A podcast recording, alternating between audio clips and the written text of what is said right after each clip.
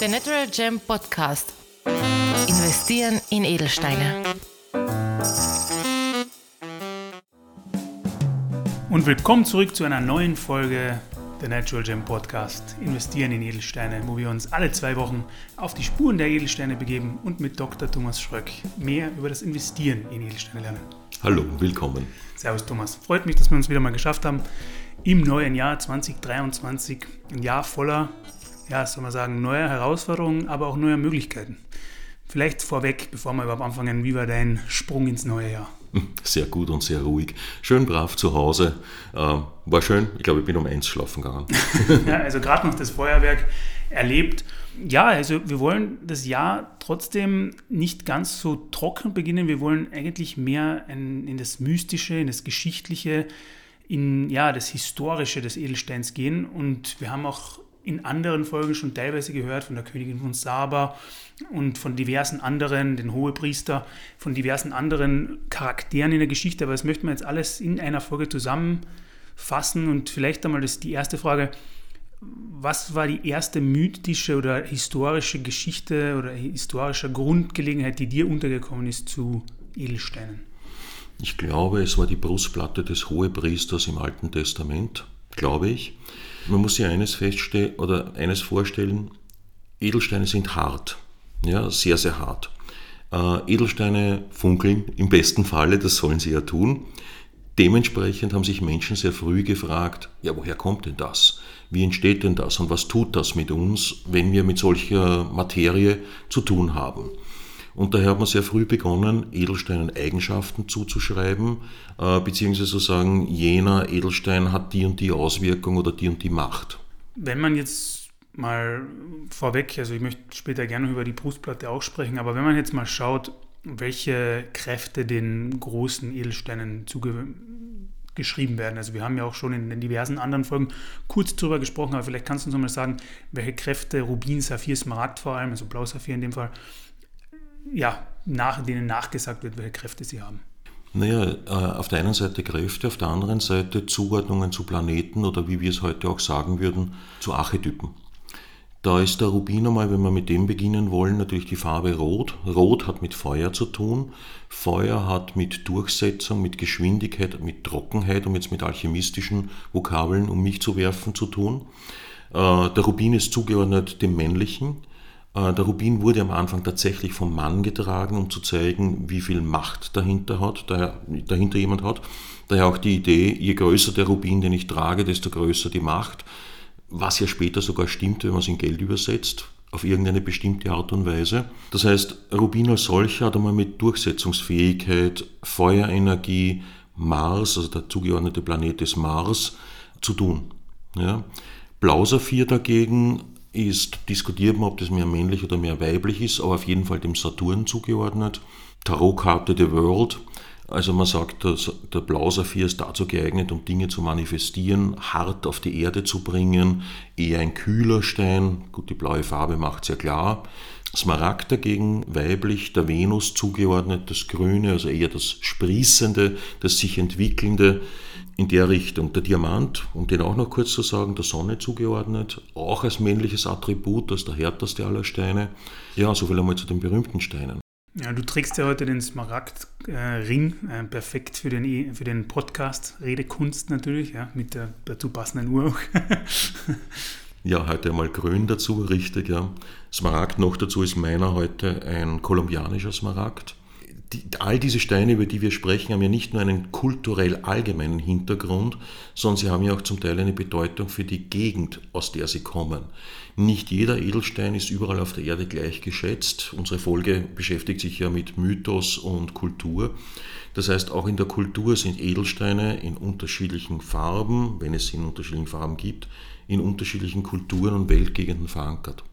Wenn du jetzt tatsächlich mal kulturell gesehen den Standpunkt von Edelsteinen vergleichst, vielleicht Europa mit, du hast gerade Kolumbien, Lateinamerika und dann vielleicht auch Asien, ich weiß nicht, ob man jetzt Asien generell sagen kann oder Indien, China nochmal oder generell die ganzen Länder nochmal separat betrachtet, aber vielleicht könntest du mal kurz den Stellenwert des Edelsteines in den verschiedenen Kulturen ja, vergleichen.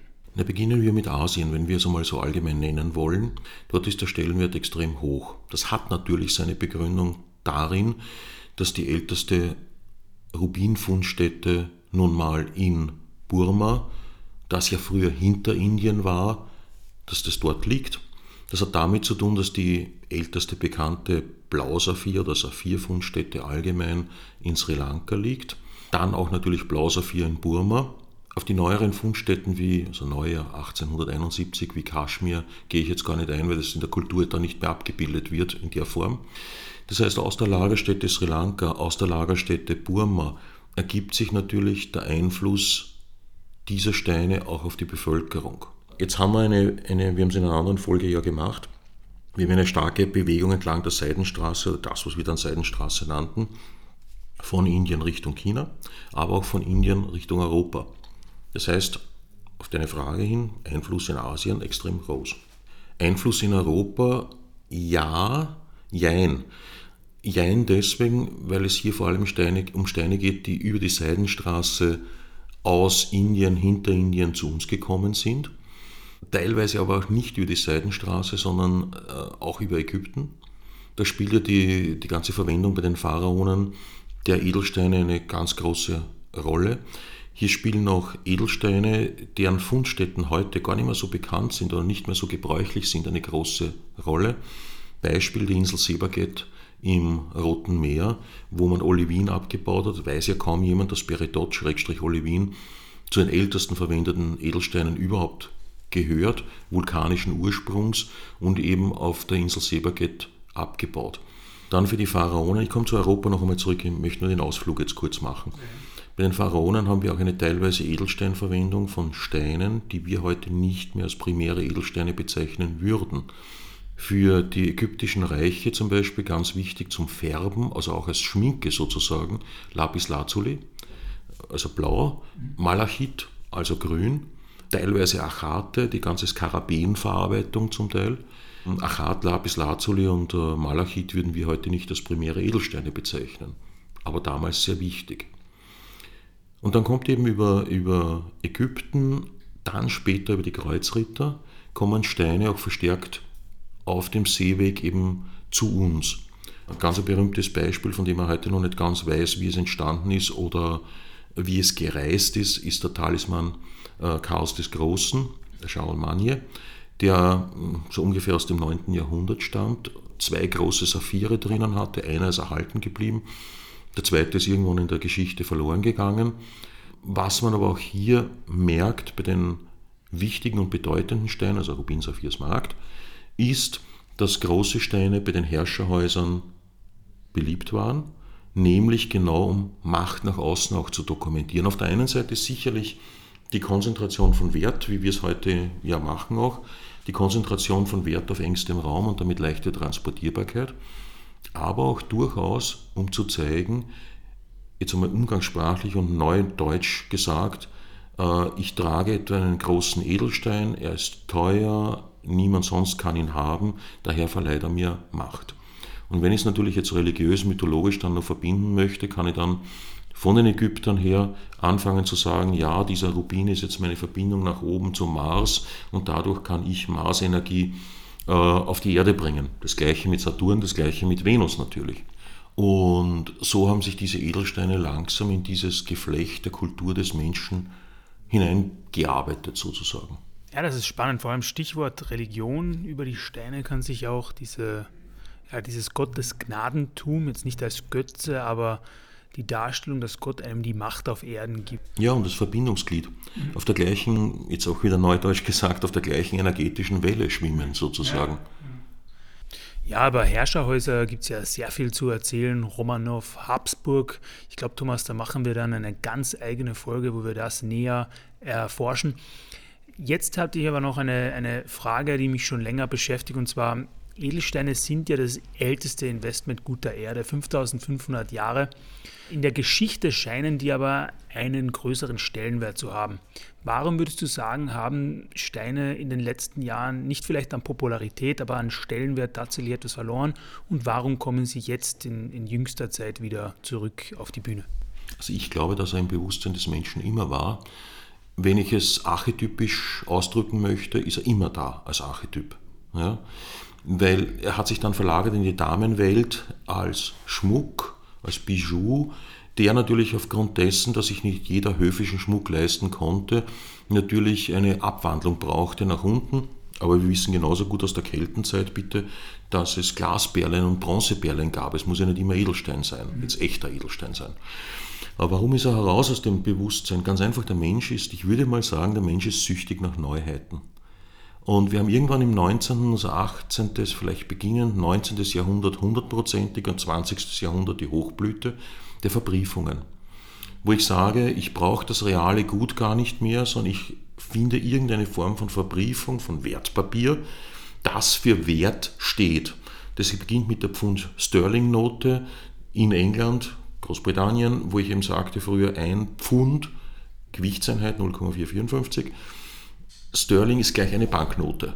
Ja? Und damit gehen die Verbriefungen los. Eigentlich gehen sie noch viel früher los mit den ähm, Kreuzrittern, die eben in Frankreich, in Europa generell äh, Niederlassungen hatten, hier das Gold einliefern ließen, gaben Papierscheine mit hinunter ins Heilige Land, dort wieder rücktauschen gegen Gold und so weiter. Das sind ja Verbriefungen.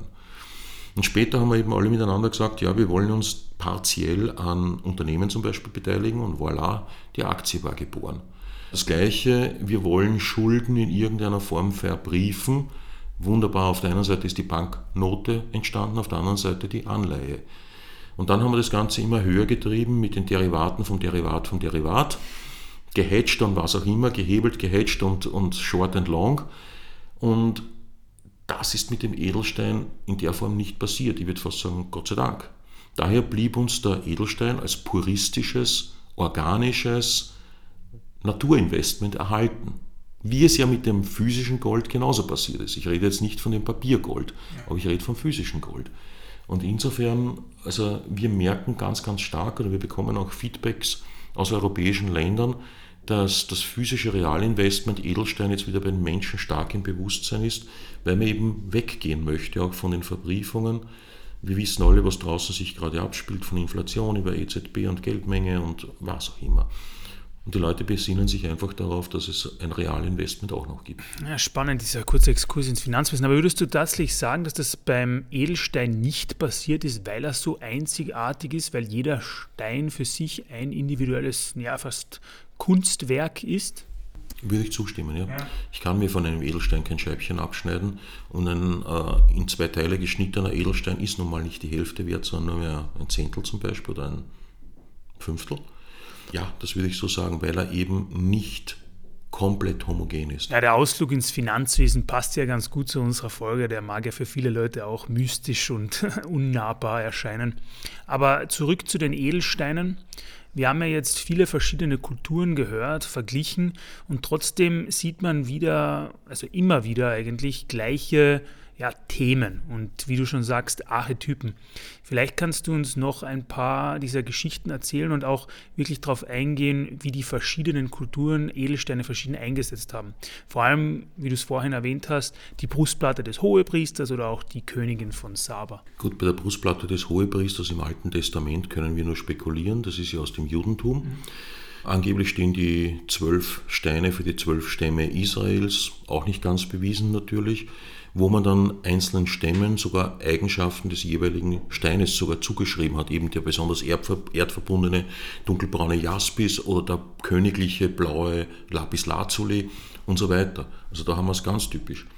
Wo wir, wenn wir ganz in ein anderes Gebiet gehen, nach Südamerika, zu den Ureinwohnern, dort werden weiße Topase, die wir heute nicht unbedingt jetzt als super Investmentstein sehen, aber sie sind selten, das muss man zugeben, und sie haben Härtegrad 8, also hart, Dort werden sie als Tränen der Götter bezeichnet, die eben in den Flüssen zu finden sind. Also die Träne im Wasser, die sich also hier gehalten hat, wäre eine, eine weitere Geschichte. Mystisch, wir haben es vorher einen Exkurs gemacht, Herkunftsländer von Steinen in Asien. Wir dürfen an ein Land denken, wo ein berühmter Edelstein herkommt und das ist Österreich. Auch die Kelten haben beim Abbau im Habachtal in Österreich den Smaragden magische Eigenschaften zugeschrieben, weil sie eben grün waren, weil sie hart waren und weil sie selten zu finden waren. Das sind so Beispiele und dieser Mythos hält sich ja verbunden mit, ich weiß nicht, das ist fast, heute würde man fast Esoterik dazu sagen, äh, wobei ich habe nichts gegen Esoterik, Esoterik heißt ja nur geheim. Bei Film- und Fernsehaufnahmen darf zum Beispiel bis heute die Krone von England nicht berührt werden, unter keinen Umständen. Wir haben selbst einmal probiert, interessant, dass das heute noch immer so ist, wir haben selbst einmal probiert, ob wir eigene Fotoaufnahmen machen dürfen bei geöffneter Vitrine der österreichischen Krone. Es wurde uns verboten. Diese Krone dürfe nicht berührt werden. Jetzt kann man natürlich sagen, ja, aus kunsthistorischen Gründen, aber irgendwie schwingt da noch immer was mit, dass ich es mit einem sakral oder heiligen Gegenstand zu tun habe. Ja, das erinnert mich fast an eine Kirche, auch wenn man als Nichtgläubiger in diese heiligen Hallen eintritt, dann hat das eine gewisse Energie, dann eine gewisse Erhabenheit, auch wenn man vielleicht nicht oder sich nicht zu 100 Prozent mit der Religion dahinter identifizieren kann, man ist trotzdem ruhig, es hat trotzdem eine gewisse Energie, auf die man sich einlassen muss. Richtig, ja. Ob man es jetzt Energie nennen möchte, ich nenne es Energie, oder äh, ob man sagt, es ist, eine, es ist eine Aufladung durch hunderte, Jahrtausende Jahre, was auch immer. Ja? ja. Und wenn ich heute gefragt werde, auch von Kunden, na hast du alte Steine? Alle unsere Steine sind uralt, ja, du weißt selbst. Das beginnt irgendwo bei ein paar Millionen Jahren und geht hinauf auf Milliarden Jahre. Aber was die Menschen damit fragen ist, hast du Edelsteine aus einem berühmten Vorbesitz, der vielleicht ein paar hundert Jahre zurückreicht? Also die Menschen gehen durchaus diesem Mythos nach. Also wir werden ja auch eine eigene Folge zum Thema geschichtlich relevante oder berühmte Steine machen. Aber vielleicht vorweg, gibt es solche Steine, die sich derzeit in privaten oder öffentlichen Sammlungen befinden und die man auch vielleicht anschauen kann? Ja, natürlich, jede Menge davon. Äh, es gibt welche, die noch existieren, andere, die verschwunden sind. Der berühmteste verschwundene in Österreich ist der Florentiner. Seit der Flucht von, oder seit Flucht. Ja, seit dem Verlassen Österreichs durch Karl I., letzter Kaiser von Österreich, ist der Stein verschwunden.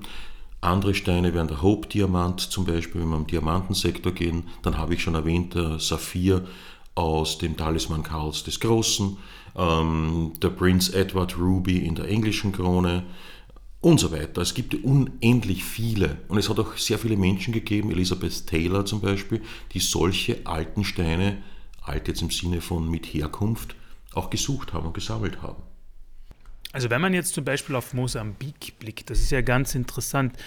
Sie haben ja natürlich äh, Farbe, Qualität, kann man darüber streiten, das haben sie natürlich auch nicht ganz wie in Burma, aber sie haben auch nicht diesen, diesen Mythos, dieses sagenumwogene, wie ein burmesischer Stein das haben würde. Also mir ist nicht bekannt, dass vor, also es gab die ersten ein kurzer Exkurs, es gab die ersten Untersuchungen zu Korund, also Rubin in Mosambik, angeblich, soweit ich es weiß, 1973.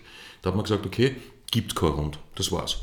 Die ersten angeblich schöneren Rubinfunde waren 1998 und ganz ernsthaft ist die Sache losgegangen 2006, 2008.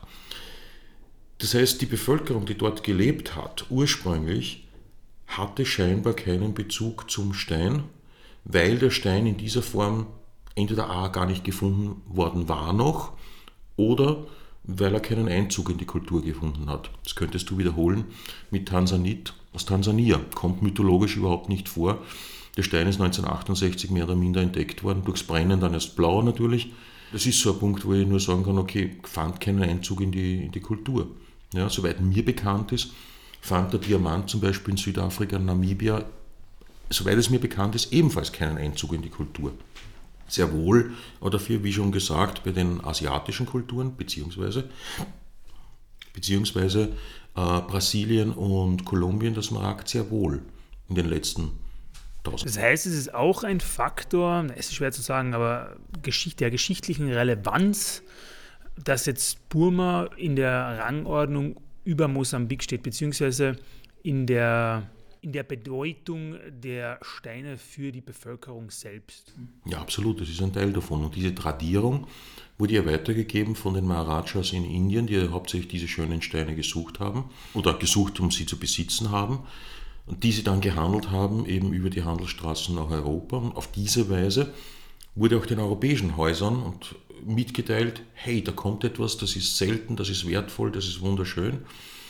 Weil auch wenn du in die Modewelt heute schaust, oft kommt dir die Ansage zuerst, es ist schön und dann kommt das Produkt erst. Und ich kann mir durchaus vorstellen, dass das nicht ganz unähnlich die Geschichte war. Hey, ich habe hier einen Stein, den haben alle Herrschenden in Indien. Der ist wunderschön rot, der ist hart, super. Und äh, lieber Fürst XY in Europa, das musst du jetzt haben. Ja, Marketing heute auf mittelalterlich. ja, äh, vielleicht abschließend noch die Frage, wenn es eigentlich einen geschichtlichen Stein geben würde, den du deiner eigenen privaten Sammlung hinzufügen könntest, äh, welcher Stein wäre denn das? Wahrscheinlich für den Saphir aus dem Talisman Chaos des Großen. Grund, er ist nicht der Schönste. Er ist bei weitem nicht der Schönste, er ist auch nicht der Größte, er ist nicht der Farbigste. Aber es ist einer jener Steine, von denen wir wissen, dass sie sehr viel Geschichte mitgemacht haben und der sich fast lückenlos nachweisen lässt, in welchem Herrscherhaus er wann war. Und das liest sich wie das Who is Who der europäischen Top Society, um es auf Neudeutsch zu sagen. Äh, den hätte ich gern, ja. Ja, und wenn man jetzt denkt, das sind 1100, 1200 Jahre und dieser Stein ist immer noch unversehrt und kann angeschaut werden, das spricht auch für die Langwierigkeit und Generationenübergreifendkeit dieses Investments. Oh ja. Ja, aber erstmal vielen Dank, Thomas, für diesen Einblick in die Geschichte, in die Mystik und in die Kultur des Edelsteines, auch diesen kurzen Exkurs in die Geschichte der Finanzwelt. Ich hoffe, dass wir bald wieder über dieses Thema sprechen können. Aber bis dahin, danke dir und bis bald. Danke dir.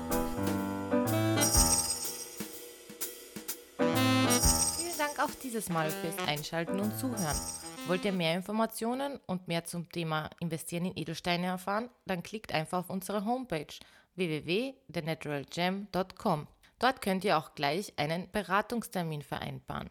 Dieser kann telefonisch oder per Zoom oder natürlich auch persönlich erfolgen. Dafür könnt ihr auch einfach zu uns ins Büro vorbeikommen, am Universitätsring 12 in Wien. Um uns zu kontaktieren, könnt ihr uns natürlich auch anrufen oder auch einfach eine Mail schreiben. Telefonnummer sowie E-Mail-Adresse sind in den Shownotes verlinkt. Bis zum nächsten Mal bei The Natural Gem Podcast.